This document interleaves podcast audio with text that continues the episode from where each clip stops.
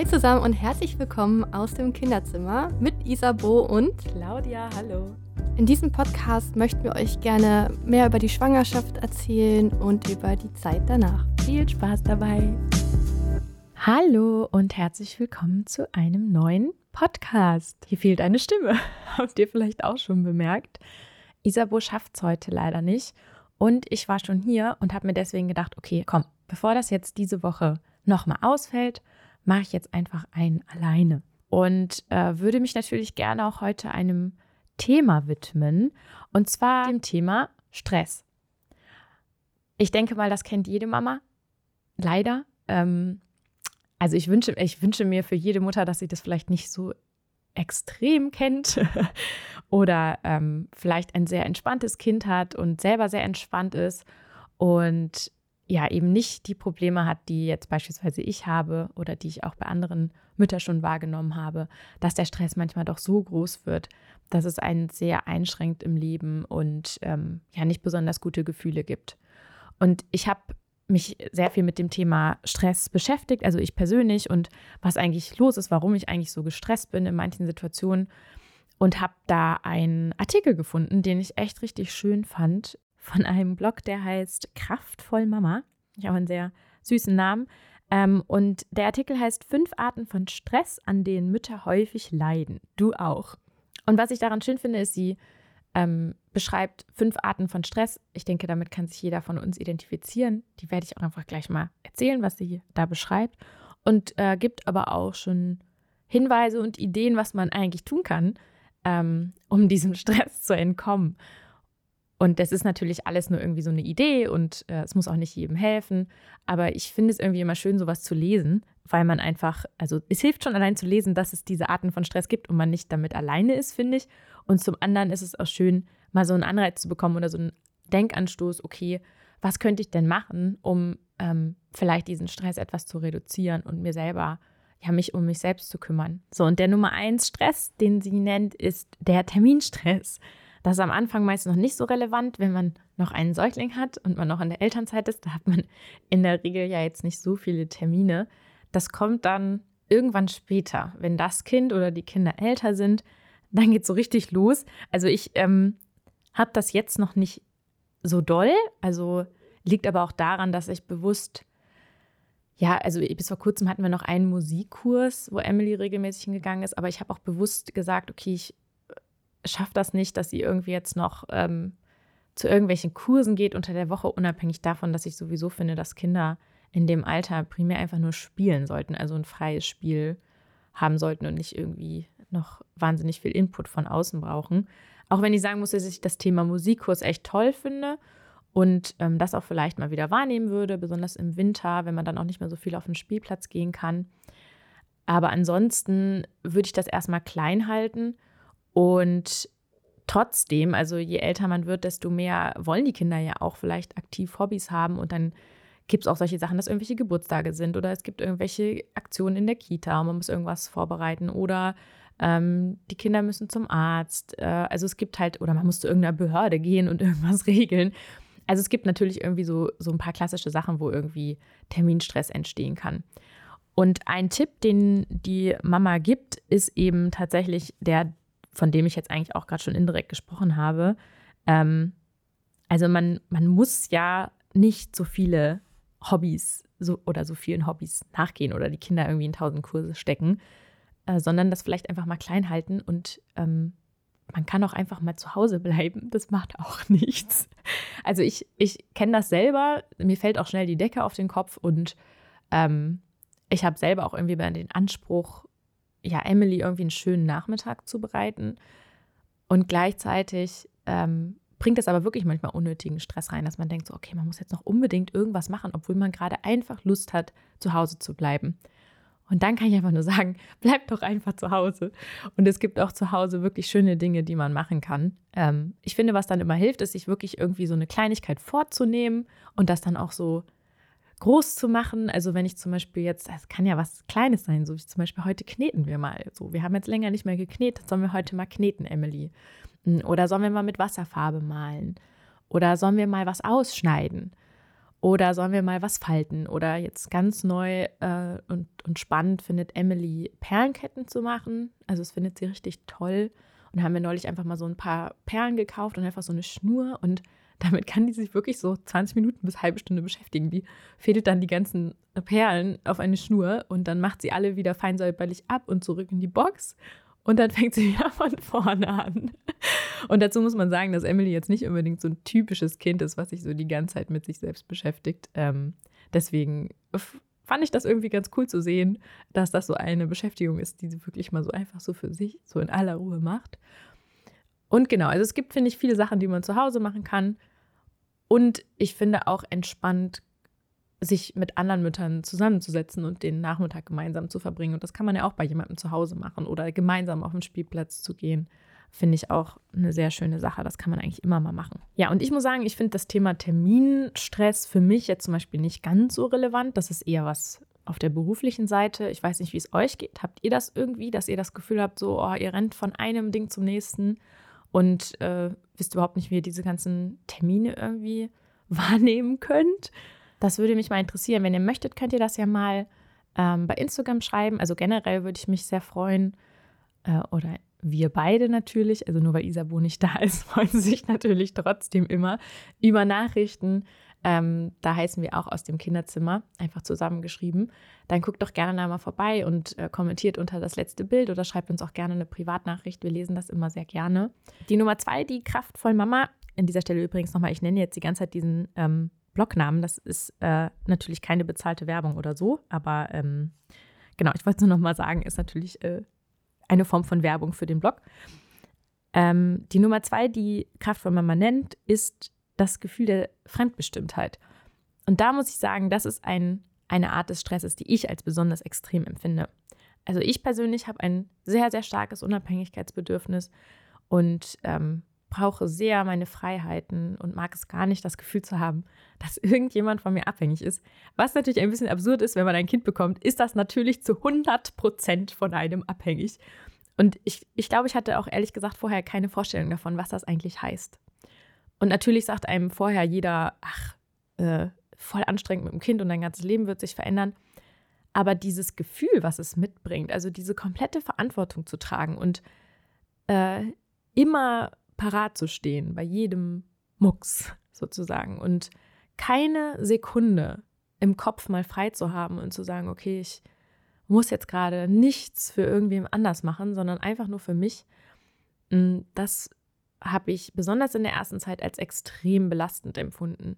Jetzt kommt natürlich dazu, dass ähm, Emily ein sehr bedürftiges Kind klingt irgendwie komisch, aber ich glaube, ihr wisst, was ich meine. Also auch ein Kind war, was eben sehr viel Aufmerksamkeit eingefordert hat, indem sie eben sehr viel geweint hat und man sie sehr viel tragen musste und sie eben auch nicht, ich konnte sie ja nicht ablegen, das heißt, sie hat permanent in der Trage geschlafen und dabei musste sie eigentlich auch noch die ganze Zeit in Bewegung sein.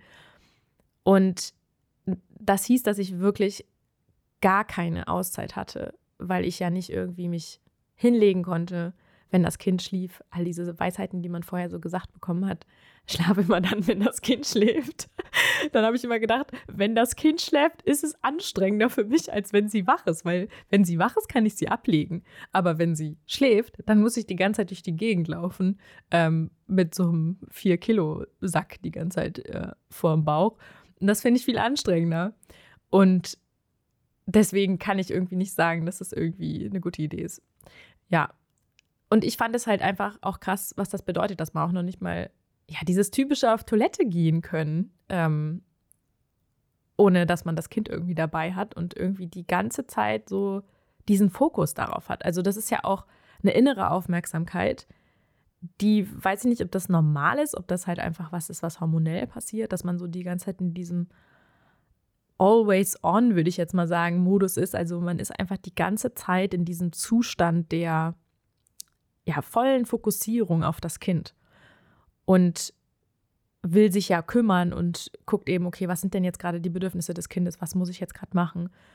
Und das ist natürlich super anstrengend, wenn man nie entspannt und vor allen Dingen auch das Gefühl hat, so man kann gar nicht sich um sich selber kümmern, sondern man ist irgendwie die ganze Zeit nur mit dem Kind beschäftigt. Und ich weiß nicht, ob ihr das auch kennt oder ob das vielleicht von mir irgendwie so extrem wahrgenommen wurde und auch immer noch wird, weil ich finde, klar, also ein Kind wird mit jedem Monat selbstständiger und ähm, dann fangen Kinder irgendwann an zu sprechen und also vorher in der Regel ja auch anfangen zu laufen. Und das bringt schon sehr viel Unabhängigkeit rein. Also ich muss schon sagen, das war dann schon irgendwann entlastend, wenn ich gemerkt habe, okay, sie kann sich auch mal ein Weilchen mit sich selbst beschäftigen oder sie kann sich mit anderen Kindern beschäftigen. Mm, und gleichzeitig ist man aber trotzdem parat. Also trotzdem ist es so, wenn ich irgendwie den Nachmittag mit Emily beisammen sind, bin, dass ich nicht irgendwie abschalte und denke, ich bin jetzt gerade nur für mich. Weil das bin ich ja auch nicht. Und man ist ja trotzdem irgendwie die ganze Zeit in diesem Modus, ich könnte jetzt potenziell angesprochen werden und es könnte jetzt potenziell jemand etwas von mir wollen. Und das ist, finde ich, ein sehr großer Stressfaktor. Und deswegen war ich sehr gespannt äh, zu lesen, was ähm, diese Blogmami schreibt, was man dagegen tun kann. Weil ich dachte, ja, was tut man denn dagegen? Was, was hilft denn? Also dagegen kann man sich ja irgendwie auch gar nicht wehren. Das ist ja einfach so, dass wenn man ein Kind hat, man das ja auch so empfindet und das eben auch machen möchte. Man möchte sich ja auch um das Kind kümmern, bestmöglich. Und sie, ähm, sie schreibt eben, äh, dass man sich regelmäßig klar machen soll, dass nicht das Kind gerade über einen entscheidet, sondern man es am Ende des Tages doch selbst entscheidet. Also man entscheidet sich ja quasi dafür, dass man eben sich um sein Kind kümmern möchte, dass man einen Grund hat, warum man um drei Uhr morgens aufsteht und sein Kind stillt. Ähm, oder nicht aufsteht, sondern im Bett bleibt und es dann stillt, so wie ich das gemacht habe, aber dann irgendwie alle zehn Minuten teilweise und so.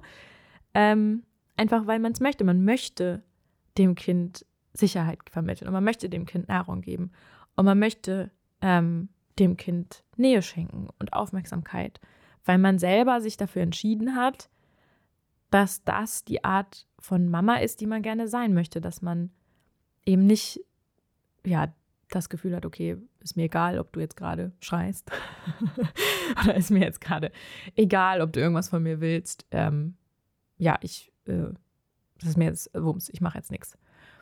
Und ich finde den Tipp auch gut. Also ich finde es schon schön, sich, sich zu vergegenwärtigen und mir fällt auch ein, dass ich das auch gemacht habe. Also ich habe auch regelmäßig gedacht, okay, am Ende des Tages ähm, es ist trotzdem meine Entscheidung, dass ich jetzt gerade sie nicht schreien lasse. Ähm, und ich weiß, dass es eigentlich langfristig vielleicht auch anstrengender ist, weil sie sich ja in Anführungszeichen dann nicht dran gewöhnt. Und manchmal wusste ich aber auch nicht, was jetzt überhaupt hilft. Also beispielsweise, ob das jetzt wirklich hilft, wenn ich sie schreien lasse und sie dann wirklich irgendwann aufhört, nicht mehr zu schreien. ähm, es ist ja zum Beispiel so, dass ich irgendwie sehr bewusst entscheide oder entschieden habe, dass wir es nicht probieren, ein Schlaftraining zu machen oder sowas ähm, und sie schreien zu lassen. Das heißt, dass am Ende des Tages ja auch eine Entscheidung, die man selber getroffen hat. Und trotzdem muss ich sagen, manchmal ist es ja am Ende des Tages auch nicht in der eigenen Hand. Also man entscheidet es schon irgendwie, selber quasi darauf zu reagieren, aber man hat ja beispielsweise nicht entschieden, dass ein Kind so krass viel Aufmerksamkeit braucht. Und das ist, glaube ich, eher wieder dieses Ding, ähm, was man ja sagt, ist, dass man manchmal einfach an den äußeren Umständen nichts ändern kann. Also es ist jetzt einfach so, das ist einfach jetzt beispielsweise kein Anfängerbaby, sondern ein sehr schwieriges Kind. Ähm, oh, schwierig ist auch wieder so ein doofer Begriff, ne? Das klingt wieder so negativ. Ähm, wer hat das nochmal gesagt? Ja, dieses bedürfnisorientierte Kind, ich weiß nicht, wie man das jetzt formell richtig ausdrücken könnte. Ich glaube, das Wichtigste ist, dass ihr versteht, was ich meine. Also es gibt nun mal Kinder, die sind ein bisschen ruhiger, ein bisschen entspannter und es gibt Kinder, die sind ein bisschen lauter und äh, ja, lassen einem mehr zu spüren und zu hören, dass sie gerade die Aufmerksamkeit brauchen. Und da muss ich sagen, das hat man sich, dafür hat man sich ja nicht bewusst entschieden, dass man ein Kind hat, was beispielsweise sehr viel schreit. Das heißt, am Ende des Tages finde ich zum einen klar, ähm, klar kann man sich sagen, ich entscheide mich dafür, dass ich jetzt so und so handle, um dem Kind zu helfen.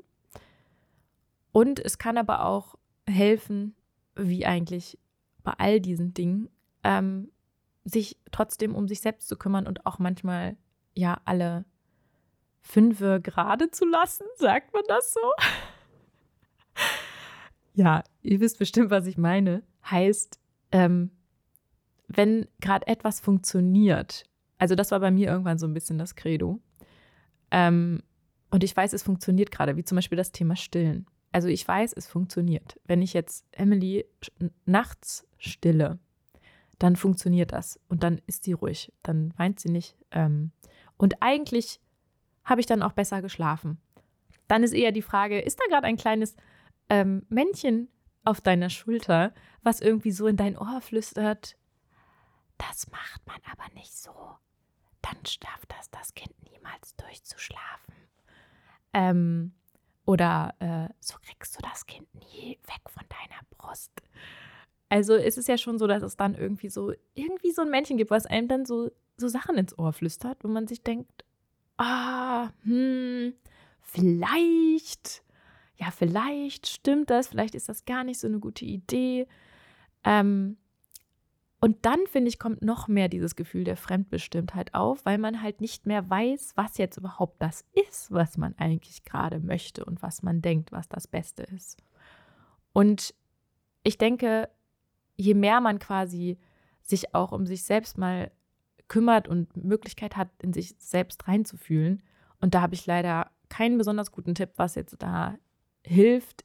Ich finde, es hilft halt unter anderem zu bemerken, was für eine Reaktion man hat, wenn andere einem was sagen. Also zum Beispiel, wenn einem jemand sagt, so, hey, äh, boah, das ist ja irgendwie schon anstrengend, so willst du nicht mal abstillen. Und in mir zum Beispiel hat sich immer, also es hat sich immer die komplette Brust zugeschnürt, wenn mir jemand das gesagt hat. Und das hat mir dann doch so ein bisschen gezeigt, dass es wahrscheinlich das ist, was ich gar nicht möchte. Ähm, und mir irgendwie nicht gepasst hat. Und trotzdem habe ich darüber nachgedacht, weil ich dachte, vielleicht ist da ja was dran. Ähm, und dieses Nachdenken, das, ähm, das denke ich mir, hätte ich mir vielleicht sparen können. wenn ich es hätte irgendwie ausstellen können. Weil das ist eigentlich das, was einem dann das Gefühl der Fremdbestimmtheit gibt und noch viel mehr verstärkt. Weil man die ganze Zeit denkt, ja, man macht irgendwie was und man hat es selber nicht in der Hand und man hat keine Kontrolle. Und ganz ehrlich, manchmal ist es auch okay, denke ich, auch anzunehmen, dass man eben gerade ohnmächtig ist. Also man, man hat es gerade nicht in der Hand. Man kann, man kann es nicht wissen, ob es funktioniert, was man da gerade macht. Keine Ahnung. Da kann man noch so viele Foren lesen, da kann man noch so viele andere Mütter oder hier diese Podcasts hören. Und äh, wenn die sagen, das und das funktioniert, dann heißt das noch lange nicht, dass das bei dir funktioniert und deinem Kind. Und weil jedes Kind anders ist und ich finde, das ist halt total wichtig, sich das zwischendurch mal einfach klar zu machen, denn das kann tatsächlich dann verrückterweise auch eine Entspannung bringen. Zu sagen, ich bin jetzt einfach, ich mache das jetzt einfach so und ich habe keine Ahnung, ob es funktioniert, aber jetzt gerade im Augenblick ist das die beste Lösung für das Problem. Und ich brauche jetzt gerade die Entspannung. Weil das ist ja immer das Absurde, dass irgendwie man sich viel zu viel Gedanken darüber macht, wie es, was das für Auswirkungen hat auf das Kind in der Zukunft. Und ich finde das auf jeden Fall auch super vernünftig, nicht jetzt beispielsweise sein Kind irgendwie den ganzen Tag vom, vom Fernseher sitzen zu lassen, wenn man sich denkt, das bringt mir jetzt gerade Entspannung, aber das heißt ja auch immer da, also wie viel man etwas macht. Also auch in der Dosis liegt das Gift und auch wie übertrieben ist es gerade, von dem ich spreche. Weil manche Leute oder so Menschen wie ich zum Beispiel machen sich schon Gedanken, oh Gott, jetzt hat das Kind zehn Minuten Fernsehen geguckt. Oh Gott. Also früher war das so, ne? Ich dachte, oh Gott, das hat jetzt bestimmt einen langfristigen Schaden verursacht. Oder irgendwie mal ein Gummibärchen zu essen oder so. Ähm, also das kommt ja immer darauf an, in welcher Dosis das Ganze gedacht wird und ähm, äh, da quasi eine Balance zu finden und zu sagen, okay, dieses Stillen in der Nacht. Also glaube ich denn allen Ernstes, dass ich wirklich Emily noch mit fünf nachts stillen werde? Oder mit vier? Oder mit drei? Keine Ahnung. Und das heißt ja auch nicht, ähm, dass ich das auch ewig so weitermachen muss. Also quasi sagen muss, okay, ich, äh, ich still jetzt hier nachts durch und das mache ich in zwei Wochen immer noch so. Manchmal kann es ja auch sein, dass ich einfach sage, ich brauche jetzt gerade die Entspannung. Jetzt gerade möchte ich Ruhe haben und es hilft gerade. Und deswegen mache ich das jetzt gerade so. Und äh, dann überlege ich mir in zwei Wochen, wenn es mir dann besser geht, wenn ich wieder neue Kraft geschöpft habe, ob es vielleicht noch eine andere Strategie gibt. Oder dieses klassische im Urlaub dann zu entscheiden, okay, vielleicht probieren wir es jetzt mal mit dem Abstellen, weil jetzt sind wir alle entspannt und so weiter und so fort. Also ich glaube, das ist da wichtig, einfach ein bisschen Entspannung reinzubringen und vor allen Dingen irgendwie zu lernen, auf sich selbst zu hören und zu überlegen, okay, was ist denn das, was ich wirklich will? Ja, und eine Sache noch, ähm, das ist vielleicht auch eine Beruhigung für die Mamas, die jetzt gerade noch ein sehr kleines Baby haben. Das wird ja auch besser.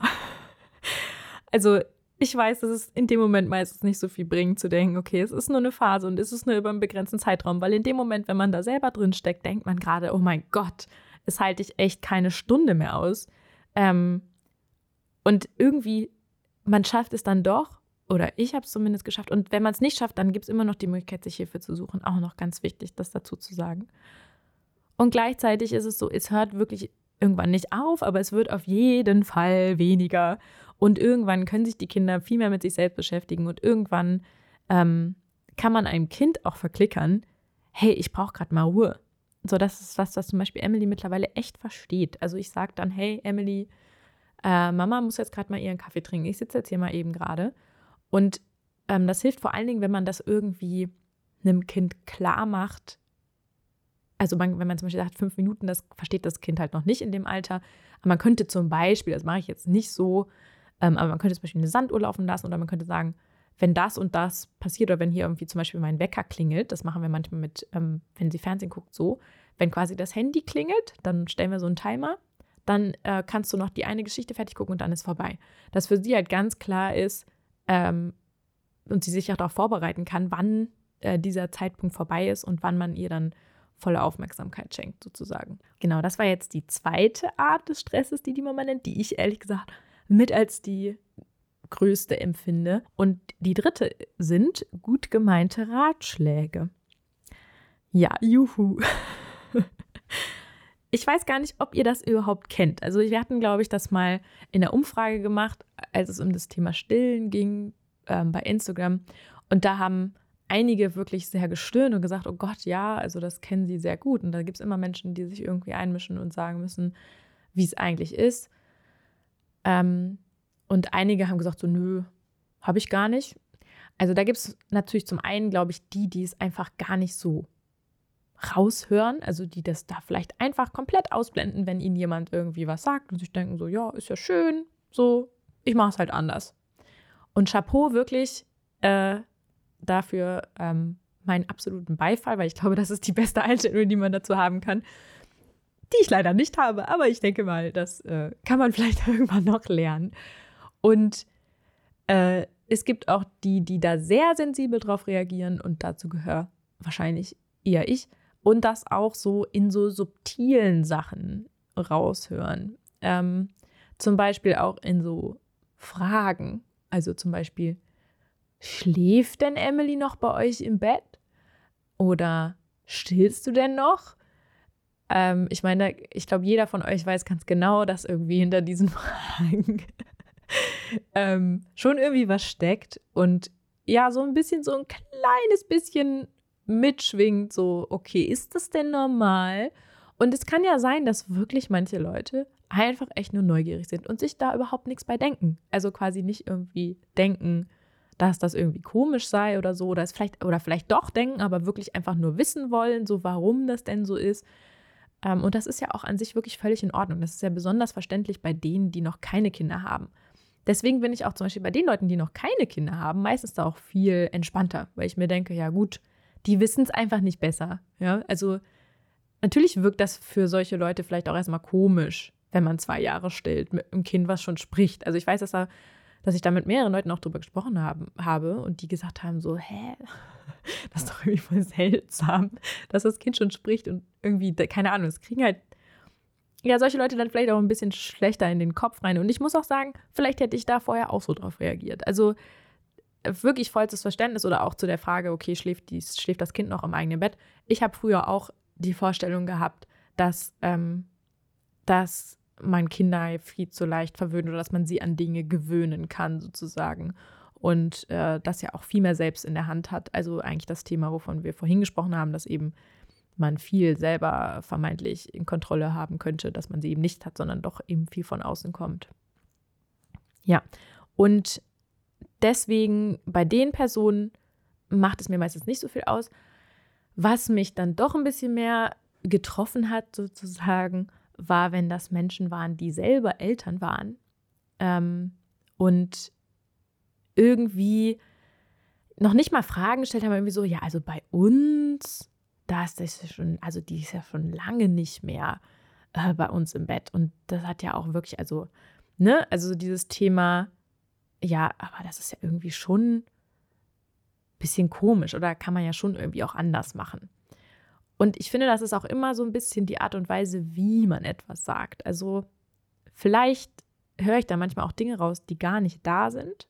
Ähm, und spricht auch dafür, dass ich mir vielleicht selber manchmal zu unsicher bin in dem, was ich tue.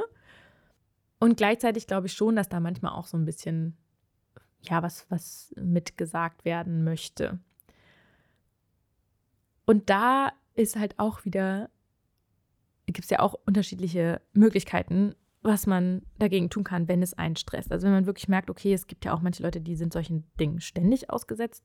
Da gibt es ja auch diese Klischees mit Schwiegermutter und so, dass die sich irgendwie einmischt oder halt irgendwie nähere Familienangehörige.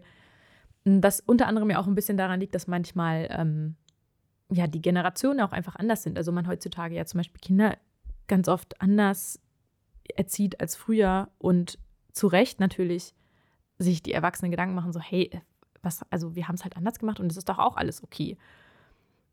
Und man sich dann manchmal denkt, so, hm, ja, an sich ja. Und ich habe halt trotzdem irgendwie so ein paar Komplexe und denke mir, vielleicht kann ich das meinem Kind so ein bisschen ersparen. Ich würde es zumindest gerne mal probieren. Natürlich werde ich auch nicht alles perfekt machen, aber äh, da, das hätte ich mir vielleicht ein bisschen anders vorgestellt und das könnte ich mir vorstellen, dass man das vielleicht mal anders machen kann. Und das probiere ich jetzt einfach mal aus, aber das kann man ja so einer Person dann irgendwie auch nicht sagen, je nachdem, wie eng diese Person einem steht. Naja, beziehungsweise kann man schon, weiß ich nicht, aber ich könnte es jetzt nicht. Ich glaube, was da halt extrem mitschwingt, und das hat ähm, wurde auch die, in diesem Blogbeitrag geschrieben, dass wir ja in der Regel immer unser Bestes geben und natürlich wollen, dass es dem Kind super gut geht und ja auch das Beste für das Kind wollen. Und dann ist natürlich, weckt es in einem Zweifel, wenn jemand sagt, hm, das ist vielleicht nicht unbedingt das, das Beste, wie du das machst. Und man sich natürlich schon irgendwie denkt, so, hm, ich weiß es ja nicht, weil ich kann ja leider nicht in eine Glaskugel gucken und weiß nicht, wie es in zehn Jahren ist, ob das, was ich hier gerade tue, irgendwie völlig nach hinten losgeht oder ob das irgendwie doch ähm, was Gutes bringt. Und dann ist man natürlich irgendwie, fühlt man sich angegriffen und, ähm, und denkt sich, oh Mann, äh, vielleicht ist das wirklich keine gute Idee und macht sich Gedanken und oder man kann auch aggressiv werden, wenn man sich denkt, so Mann, jetzt, ich habe mich dafür entschieden, misch dich doch bitte nicht ein. So, das ist einfach ähm, so, warum ist das, warum ist das jetzt dein Problem sozusagen? Es ist doch, es ist doch mein Kind. Und man sich da auch da irgendwie so ein bisschen fremdbestimmt fühlt von, von, von, vom Äußeren sozusagen. Und was hier in dem Beitrag steht, ist, dass man sich quasi oder dass man eben dieses, diesen Ratschlag mal zum Anlass nehmen soll und seine eigene Emotion ähm, nochmal drüber nachzudenken, warum man eigentlich so und so handelt. Also beispielsweise, ähm, man bringt sein Kind nicht immer pünktlich um 19 Uhr ins Bett. Es könnte ja jemand sagen, so, hey, wir machen das immer so, wir bringen unsere Kinder immer um 19 Uhr ins Bett und ich weiß gar nicht, warum du ein Problem damit hast, warum dein Kind nicht, nicht einschlafen kann abends oder so. Ähm, und man sich dann überlegt, okay, warum mache ich das nicht? Warum bringe ich mein Kind nicht um 19 Uhr ins Bett? Äh, und dann gibt es ja wahrscheinlich Gründe, warum du das nicht machst. weil wahrscheinlich es nicht funktioniert. Und ähm, du halt dann das stressig findest, weil du irgendwie anderthalb Stunden mit dem Kind im Bett liegst und das Kind sich permanent rumwälzt oder irgendwie immer wieder aufstehen will und sagen will, ich will spielen, ich will essen, ich will das und das und dies und das und ich will das Kuschelier noch holen. Und du gemerkt hast, es bringt mehr Stress. Und wenn du das Kind erst um halb neun ins Bett legst, dann schläft es innerhalb von zehn Minuten ein. Und klar ist das dann doof, weil das Kind erst um halb neun schläft. Und gleichzeitig hast du aber dir diese anderthalb Stunden Stress erspart. Und das ist halt wieder genau diese Sache, zu sagen, okay, das ist halt, so gehe ich damit um. Ich passe mich dann in dem Moment einfach an und versuche nicht irgendwas zu erzwingen, weil ich merke, okay, das Kind will einfach um 19 Uhr noch nicht schlafen. Fertig, Punkt, aus. Ist ja schön, wenn deine Kinder das können. Aber bei uns funktioniert es nicht. Ich habe es probiert. Es funktioniert nicht. Ähm, und einfach für sich das nochmal so klar zu machen, so, okay, ich habe mich dafür entschieden und ähm, äh, mein Kind ist eben anders. Und fertig. Und das ist eine Sache, äh, quasi sich darüber klar zu werden, okay, ähm, ist das denn wirklich das der Entscheidung, ne, bin ich mit der, bin ich mit der sicher äh, und oder vielleicht sicherer zu werden, dadurch, dass man merkt, okay, nochmal sich zu vergegenwärtigen. Ich habe mich ganz bewusst dafür entschieden, weil es nicht funktioniert hat. Und es macht, glaube ich, auch keinen Sinn, dass ich das jetzt nochmal zwei Wochen ausprobiere, weil das quält mich nur und ich will einfach abends entspannt sein und das bringt mir mehr Entspannung, als wenn ich irgendwie da mit dem Kind rumliege und super aggressiv werde, weil sie eben nicht einschläft, so wie ich es gerne hätte. Ja, und dann gibt es nochmal so andere Sachen. Ähm, also jetzt zum Beispiel das Thema Einschlafen ist ja jetzt nicht was, wo man allgemein sagen würde, dass das irgendwie besser ist für das Kind. Ähm, also kann man schon sagen, so, wenn die früher schlafen gehen, ist vielleicht besser. Aber eigentlich geht es ja mehr darum, dass man natürlich um 19 Uhr einfach seine Ruhe haben will. Es gibt aber auch solche Sachen wie beispielsweise Süßigkeiten essen oder eben Fernsehen, wo es mehr darum geht, dass man allgemein weiß, dass zum Beispiel viele Süßigkeiten nicht besonders gesund sind und allgemein weiß, dass viel Medienkonsum, Konsum, mhm, Konsumi nicht besonders gut sind, weil sie eben ja äh, eine Reizüberflutung sind für kleine Kindergehirne und die gar nicht so das verstehen, dass die Bilder so schnell wechseln und das einfach äh, teilweise Konzentrationsstörungen äh, später auslösen kann und so. Also man einfach quasi weiß, das ist nicht besonders gut für das Kind und das quasi jemand in Frage stellt und sagt, jetzt guckt die schon wieder Fernsehen oder jetzt darf die noch ein Eis essen. Ähm, und da klingt es natürlich auch bei einem und man denkt sich, okay, dann wird man vielleicht auch aggressiv, wenn man sich denkt, Mann, ey, was mischst, mischst du dich ein? So, du weißt doch gar nicht, wie es mir geht. Und ähm, dann kann man sich ja trotzdem hinterfragen, so, warum lasse ich das gerade zu? Also warum mache ich quasi etwas, was offensichtlich nicht unbedingt am besten zur Entwicklung meines Kindes beiträgt. Und dann auch einfach mal anzunehmen an sich selbst, dass es einen gerade ein entspannteres Leben macht. Und dann kann man natürlich sagen, okay, dann gibt es halt so Hardcore-Mütter, die sagen so, es geht nicht darum, dass du ein entspanntes Leben hast, sondern es geht darum, dass äh, deinem Kind es am besten geht. Und absolut, also ich würde auch immer sagen, es ich glaube, die meisten Mütter, ich hoffe alle oder den meisten bleiben erstmal dabei, äh, ist es am wichtigsten, dass es dem Kind gut geht. Und man will wirklich das Beste fürs Kind, aber man ist trotzdem auch noch ein Mensch. Und wenn halt jetzt gerade das Kind einfach man keinen Bock hat auf die Auseinandersetzung, die es mit sich bringt, wenn man jetzt Gummibärchen verbietet, dann fragt man sich, wird jetzt dieses eine Gummibärchen dazu führen, dass das Kind jetzt äh, jahrelang Karies hat und alle Zähne verliert? Ähm, oder äh, später einen zu hohen Cholesterinspiegel oder Diabetes bekommt? Oder ist es jetzt halt einfach nur ein Gummibärchen? So, und da auch wieder ist es ja immer noch die Dosis. Oder ist es auch okay, wenn ein Kind mal einfach mal einen ganzen Nachmittag lang Fernsehen guckt, wenn es krank ist oder man selber krank ist und man halt nicht oder man völlig erschöpft ist und sich denkt, puh. Und es geht ja wirklich nicht darum, dass man jetzt jeden Tag, jeden Nachmittag das Kind eine Stunde vor den Fernseher setzen soll. Äh, oder dass man irgendwie äh, zum Mittagessen eine Schüssel Gummibärchen vor die Nase stellt. Und da kommt es ja auch immer wieder auf das Verhältnis an und einfach kann man dann auch mal sich selbst eingestehen, so, es ist mir gerade zu anstrengend, ich brauche eine Pause. So, und das ist auch völlig in Ordnung. Ich würde sagen, dass 99 Prozent dieser Mütter sowieso viel häufiger mal eine Pause bräuchten. Also es ist in Ordnung, wenn das Kind jetzt gerade mal eine halbe Stunde Fernsehen guckt. Je nachdem, wie alt es ist, wollte ich nur sagen, nicht mit einem Säugling bitte nicht tun. Ähm, aber ich denke, so mit drei Jahren oder mit zweieinhalb oder auch schon mit zwei äh, ist das jetzt auch kein Drama, solange man das wirklich nicht jeden Tag macht. Und äh, dann, solange es einem hilft, dass einem selber besser geht, am Ende des Tages, das ist ja auch immer das Credo, wenn es dir als Mama besser geht, dann geht es dem Kind auch besser, weil es bringt dem Kind ganz viel, wenn du entspannt bist. Weil Kinder spüren das, je nachdem, wie sensibel die sind, mehr oder weniger. Aber grundsätzlich ist man auch dem Kind gegenüber viel aufgeschlossener.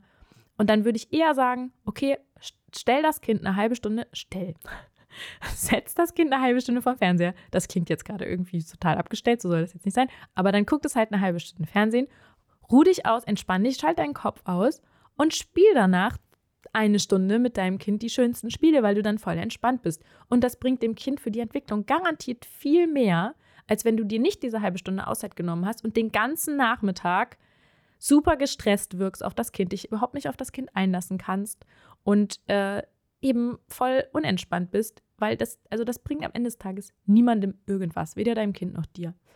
Und das ist irgendwie was, das äh, darf ich auch noch viel mehr lernen. Ähm, und deswegen klingt es auch gerade ein bisschen wie ein Credo an mich selbst. ja, das ist das eine zum Thema Ratschläge. Und das andere ist, dass man, dass es natürlich auch hilft, wenn man sich Gedanken macht, warum sagt diese Person mir das gerade? Und das kann man halt, also ich weiß, dass manchmal erstmal so eine Wut hochkocht, also zumindest ist es bei mir so, oder traurig, man ist traurig und so. Es kommt auf jeden Fall oft ja auch erstmal ein negatives Gefühl, wenn einem jemand so einen Ratschlag gibt. Und manchmal sagt man dann vielleicht auch etwas, was nicht so nett ist, oder man erwidert irgendwie so, boah, puh, oder man ist irgendwie, boah, puh, sagt man, das wäre jetzt nicht so schlimm, aber man, man antwortet irgendwie zickig oder so. Und dann kann es natürlich sein, dass daraus ein Konflikt entsteht und so, und das ist natürlich auch nicht besonders schön. Ähm, und es kann auch sein, dass man vielleicht die Möglichkeit hat, einmal kurz durchzuatmen äh, und mal zu fragen, ähm, warum, also warum ist dir das denn so wichtig? Also was ist, was steckt denn jetzt hinter dieser Aussage? Oder selbst wenn man erstmal gezickt hat, hat man immer noch die Chance, danach einmal durchzuatmen und das dann zu fragen. Und vielleicht auch mal erstmal herauszufinden, warum die Person das fragt oder die Person dazu zu bringen, dass sie mal selber darüber nachdenkt, warum ihr das so wichtig ist. Also zum Beispiel auch die Frage so, warum ist dir das wichtig? Warum ist dir wichtig, dass mein Kind nicht nachts gestillt wird, zum Beispiel? Oder warum ist dir wichtig, dass mein Kind in meinem Bett schläft oder in seinem eigenen Bett? Ähm, also es geht ja auch in alle Richtungen. Es kann ja auch sein, dass Mütter, andere Mütter zum Beispiel sagen, oh Gott, wie kannst du sie schon alleine schlafen lassen? Das gibt es ja auch.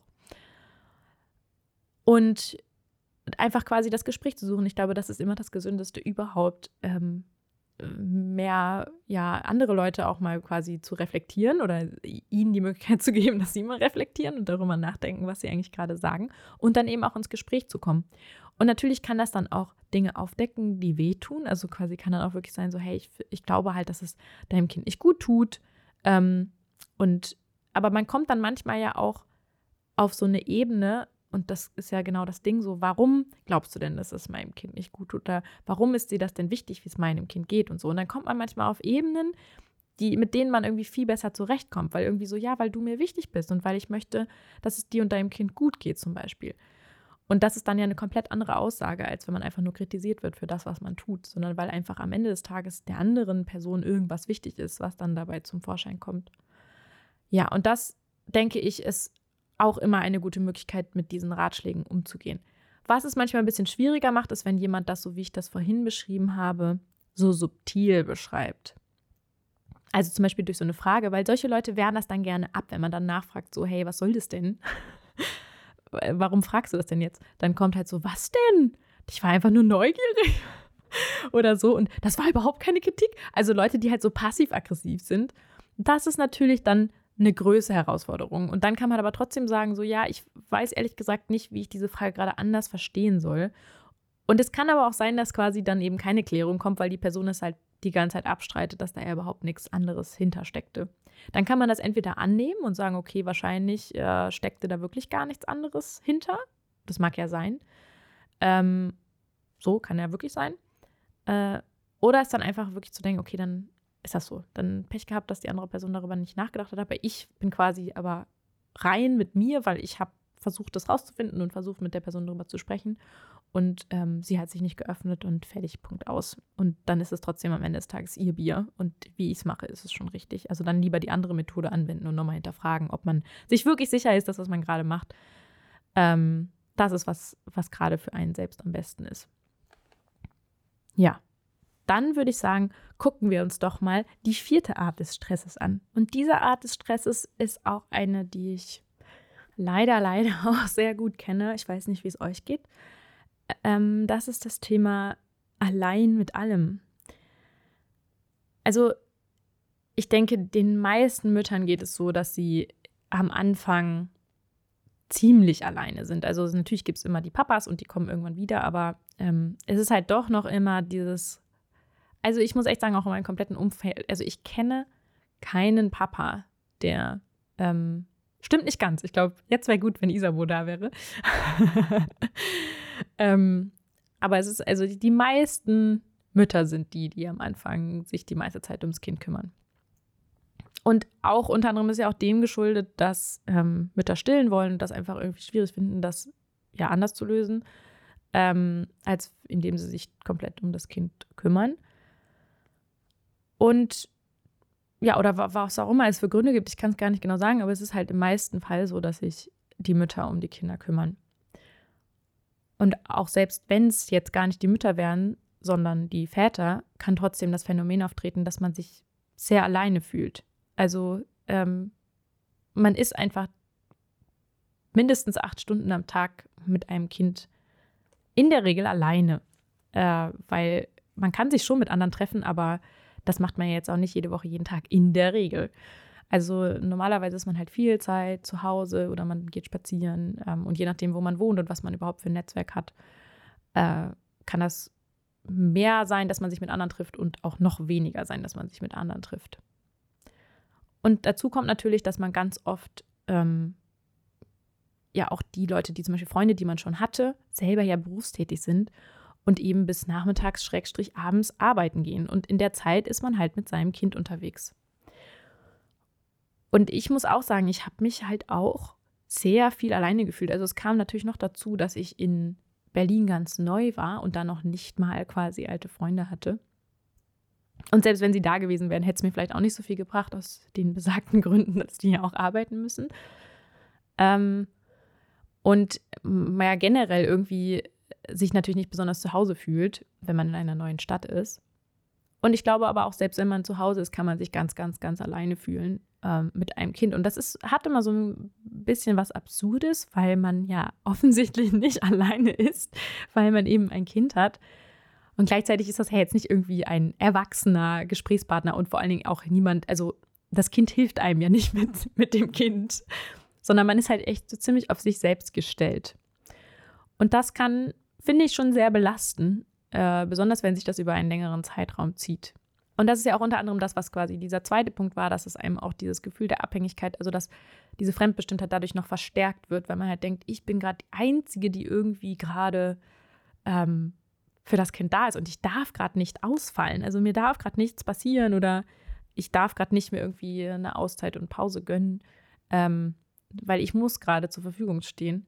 Und dann kommt ja auch bei der Mutter insbesondere noch das Thema dazu, äh, ich bin auch noch diejenige, die dem Kind Nahrung gibt, ähm, was einem manchmal auch schon sehr viel so dieses Alleingefühl geben kann, ähm, dass man eben ja die einzige Person ist, die das Kind nähern kann. Das hat mich zum Beispiel auch echt krass belastet, ähm, weil ich dachte, okay, klar, also sie könnte halt ja auch Pränahrung bekommen. Und gleichzeitig hat Emily ja nicht die Flasche genommen und ich wusste, dass es auf jeden Fall stressig wird, wenn, ähm, wenn ich jetzt äh, nicht mehr stillen würde. Ja, und das kommt auch nicht von ungefähr. Das, äh, davon spricht auch hier die Mama in dem Blog, dass wir uns so fühlen, ähm, weil in der Evolution und quasi so in der Geschichte der Menschheit ist das auch nicht unbedingt früher normal gewesen, dass man sich alleine um ein Kind gekümmert hat. Das sagt man immer, dass sich quasi, dass ein Kind einen ganzen Stamm braucht.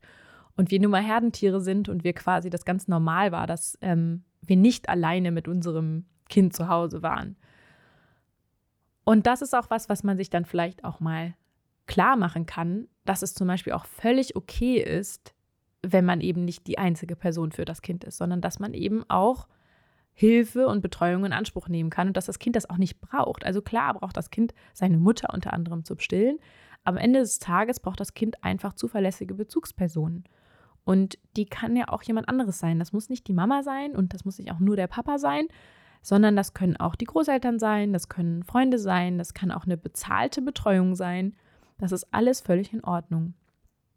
Und das ist auch das, was hier auch quasi auch schon als Tipp genannt wird, ähm, sich klarzumachen, dass man das nicht alleine machen muss und dass es noch andere gibt, ähm, die an der ja, an, der, an dem Leben des Kindes teilnehmen können und auch unterstützen können und dass man sich dann nicht schlecht fühlen muss, wenn man äh, mal sein Kind abgibt was ja auch manche sagen, abschiebt.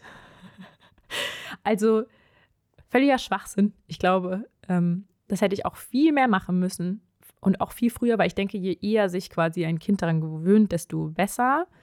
Ähm, und gewöhnt klingt irgendwie mehr so wie was auferlegtes, sondern eher mit dem, das ist halt völlig normal. Also wenn halt das Kind ist halt äh, bei der Mama und das Kind ist eben aber auch bei anderen Leuten und das ist das Normalste der Welt und ist nicht was, was man erst angewöhnen muss. Deswegen nehme ich das nochmal zurück. Also es ist halt nicht was, wo man erst hingehen muss, sondern das ist etwas, das ist völlig natürlich und völlig in Ordnung.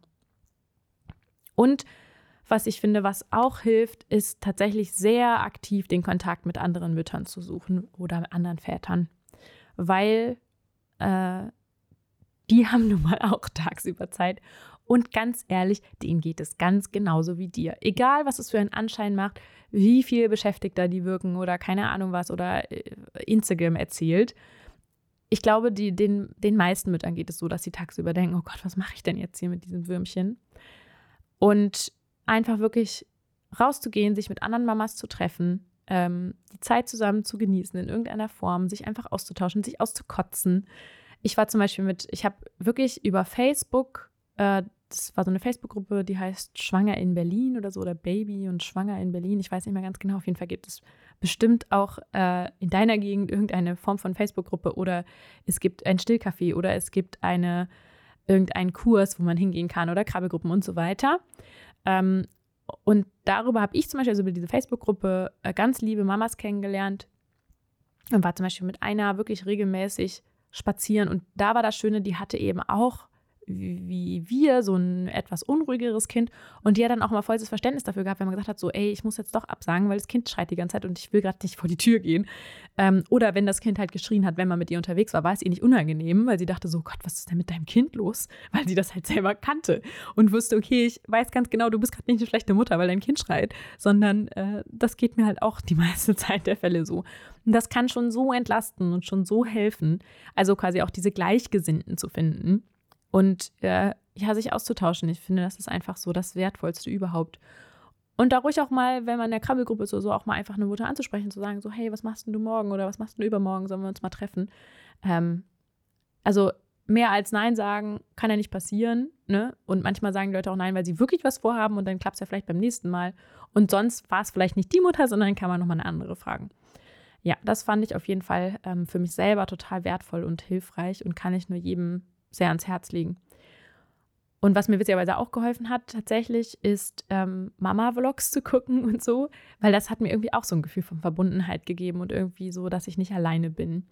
Das ist jetzt quasi die Medienvariante davon und bestimmt nicht die, die ähm, ausreichend ist, aber so für zwischendurch, das fand ich schon irgendwie ganz cool. Äh, oder man hört sich sowas wie hier in diesem Podcast an oder so. Und das war quasi so die, die Babyzeit, ähm, wo ich das so gemacht habe. Und jetzt zum Beispiel, ähm, das ist aber auch, glaube ich, äh, purer Luxus und bestimmt nicht normal, ist es so, dass wir zwei Nachbarsfamilien haben, die äh, Kinder in Emilys Alter haben.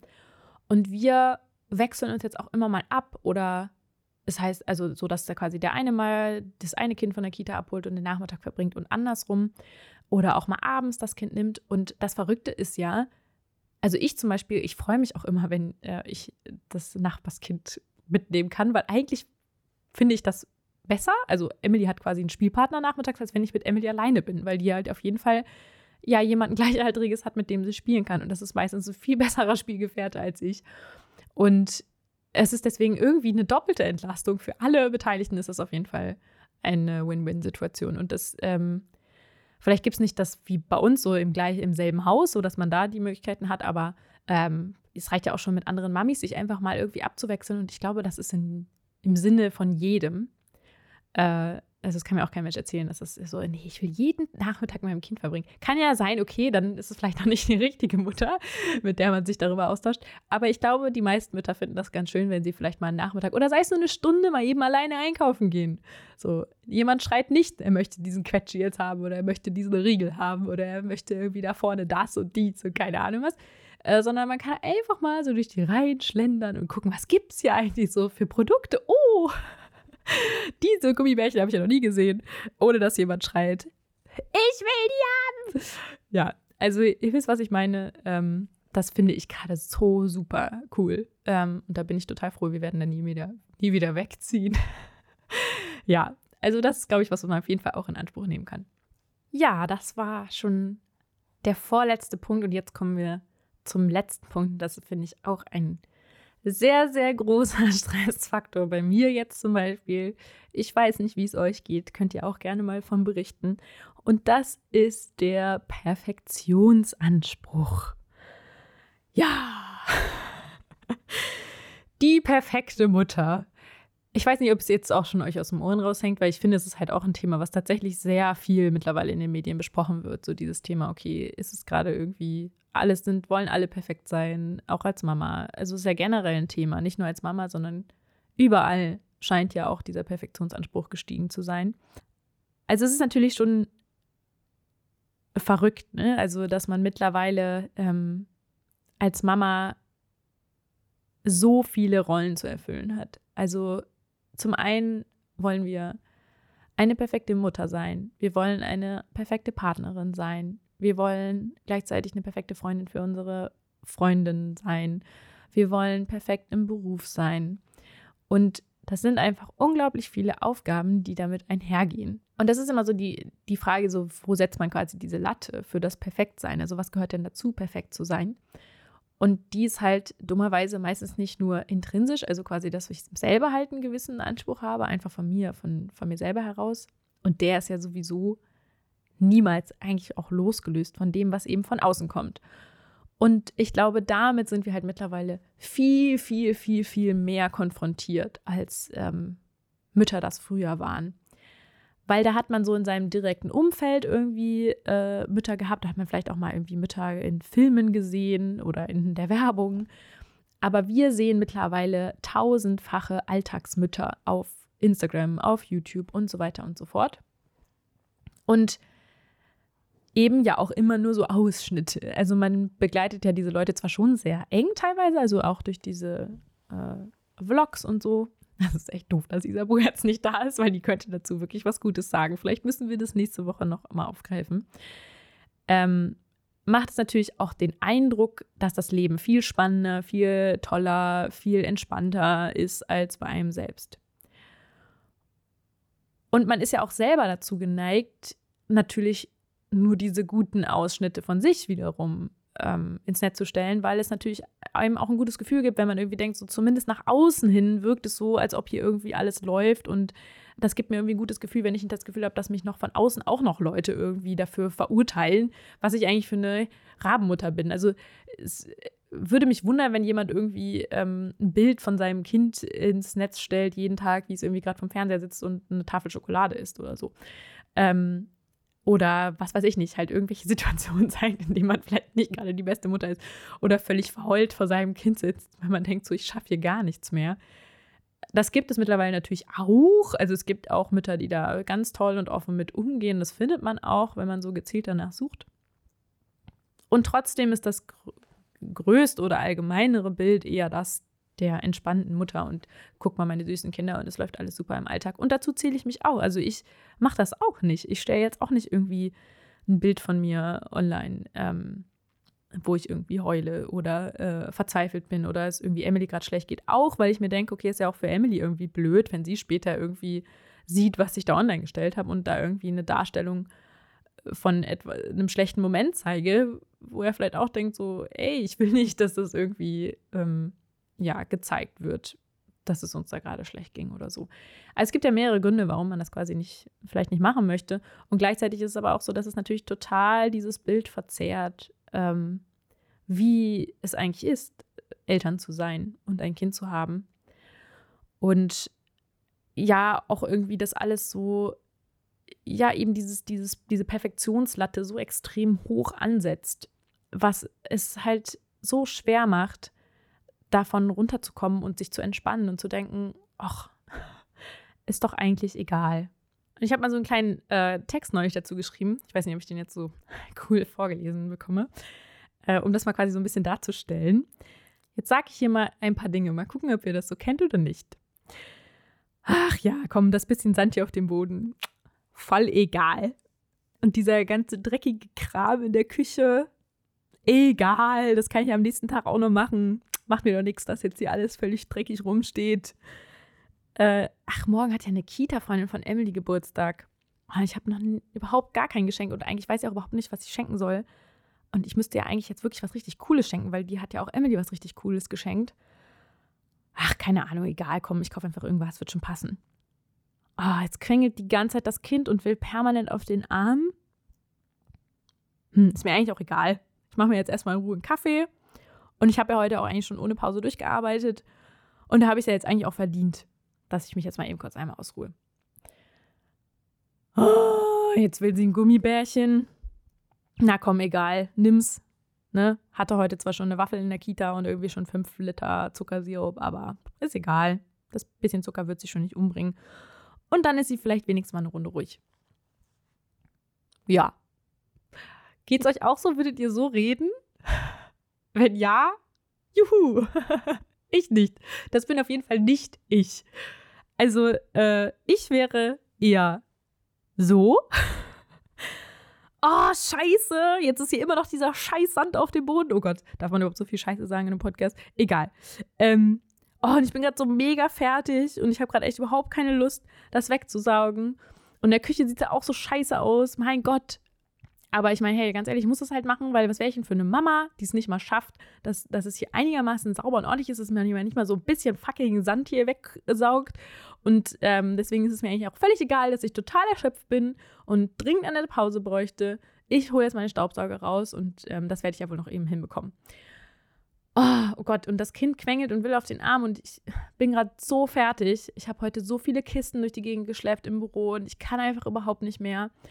Aber mein Gott, ja, sie kann ja nichts dafür und das ist ja auch echt voll die Strafe, Liebesentzug, wenn ich sie jetzt nicht auf den Arm nehme und das ist auch echt nicht okay. Und vielleicht war ja für sie in der Kita heute der Tag auch total anstrengend und Vielleicht bekommt sie auch gerade generell von mir nicht genug Aufmerksamkeit und Nähe und braucht es vielleicht auch gerade. Und vielleicht ist sie auch generell gerade zu lange in der Kita und vielleicht sollten wir auch weniger arbeiten. Ähm, und mh, hm, vielleicht müssen wir. ich muss gerade selber voll lachen. Ähm, und vielleicht ähm, braucht sie das einfach total und ach komm, ich nehme sie jetzt mal lieber auf den Arm, auch wenn ich total fertig bin. Und nicht, dass irgendwie noch Emilys Entwicklung darunter leidet. Und nein, jetzt will sie auch noch ein Gummibärchen. Oh, und ich will einfach nicht, dass sie so viel Zucker isst. Das ist so ungesund und nicht, dass sie nachher irgendwelche Probleme bekommt und sich falsch ernährt, weil sie so früh so viel zu Zucker gegessen hat. Und dann ist es ja auch irgendwie so, wenn dann gerade ich jetzt so ein Teufelskreis, wenn ich es einmal verbiete, äh, einmal erlaube, dann will sie das jetzt immer und dann habe ich das jeden Tag.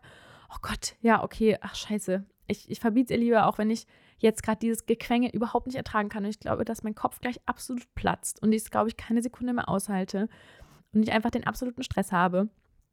Aber ich mache es halt. Dann nehme ich es jetzt auf den Arm, Staubsauge hier, auch wenn es ultra anstrengend ist zu staubsaugen mit gleichzeitig dem Kind auf dem Arm, das auch noch irgendwie äh, super rumquengelt, weil sie dieses Gummibärchen bekommt. Aber naja, ich will ja die perfekte Mutter sein.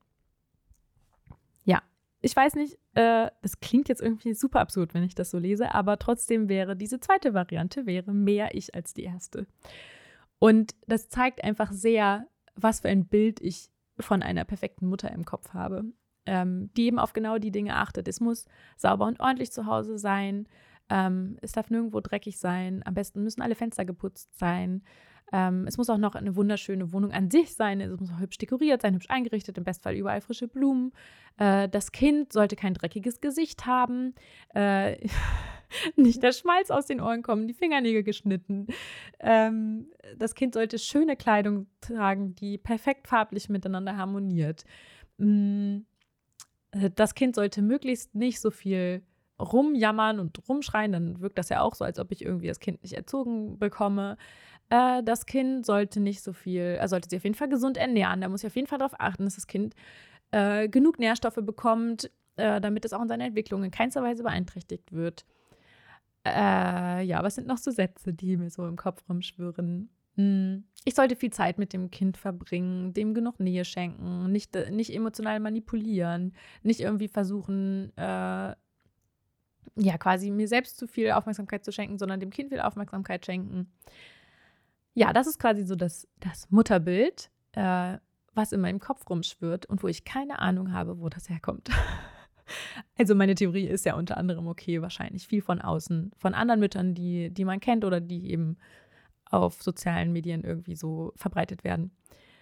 Ähm, Horror, oder? Also ich weiß nicht, vielleicht klingt es für euch auch völlig normal. Ihr denkt, ja genau so, so geht es mir auch. das ist exakt die, die Art, wie ich es auch denke, wie es zu sein hat. Ähm, und das Problem ist ja, es ist nicht nur das, sondern ähm, es ist ja auch trotzdem noch ich möchte eine Freundin sein für meine Freundinnen. Ich möchte mich regelmäßig bei ihnen melden. Ich möchte an ihre Geburtstage denken.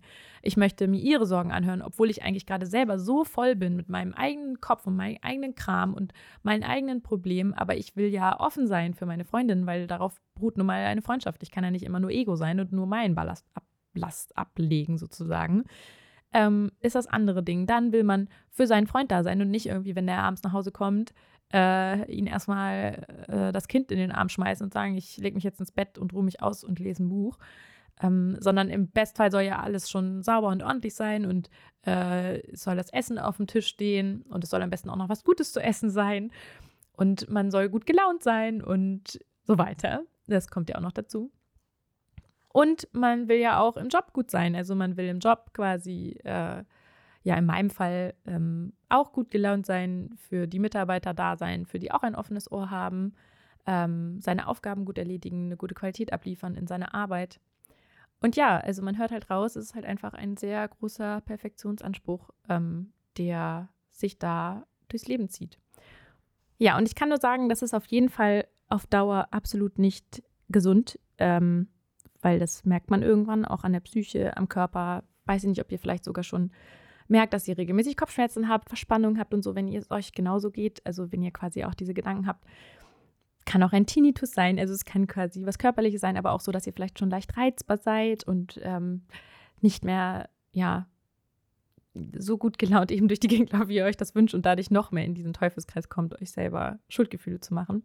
Ich muss dazu sagen, ich habe, also erstmal ist es völlig okay, sich auch in solchen Situationen Hilfe zu holen. Also damit meine ich professionelle Hilfe ähm, wenn man merkt, dass es wirklich ganz extrem ist. Äh, bevor man, also wenn man das denkt, okay, das brauche ich jetzt noch nicht, das ist quasi noch nicht so weit, gibt es aber auch immer die Möglichkeit, also ich mache das zum Beispiel auch sehr viel ähm, dazu zu lesen, ähm, wieder dieses Thema Gleichgesinnte finden, sich mit denen austauschen, ganz ehrliche, offene Gespräche zu führen. Äh, und ganz oft verstehen dann doch Leute in deinem Umfeld einen doch viel besser, als man meint. Ähm, einfach ehrlich über seine Gefühle zu sprechen.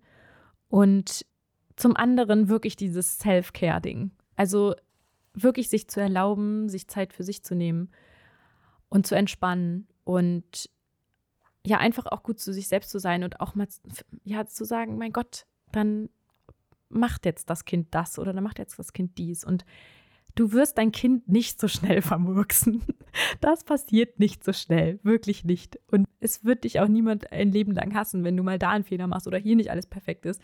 Und ganz ehrlich, im Gegenteil ist es sogar so, wenn ich zum Beispiel bei jemandem bin und bei dem ist es auch nicht perfekt, dann entspannt mich das manchmal unwahrscheinlich, weil ich denke so, ah, okay, es ist auch bei euch nicht immer alles sauber und perfekt.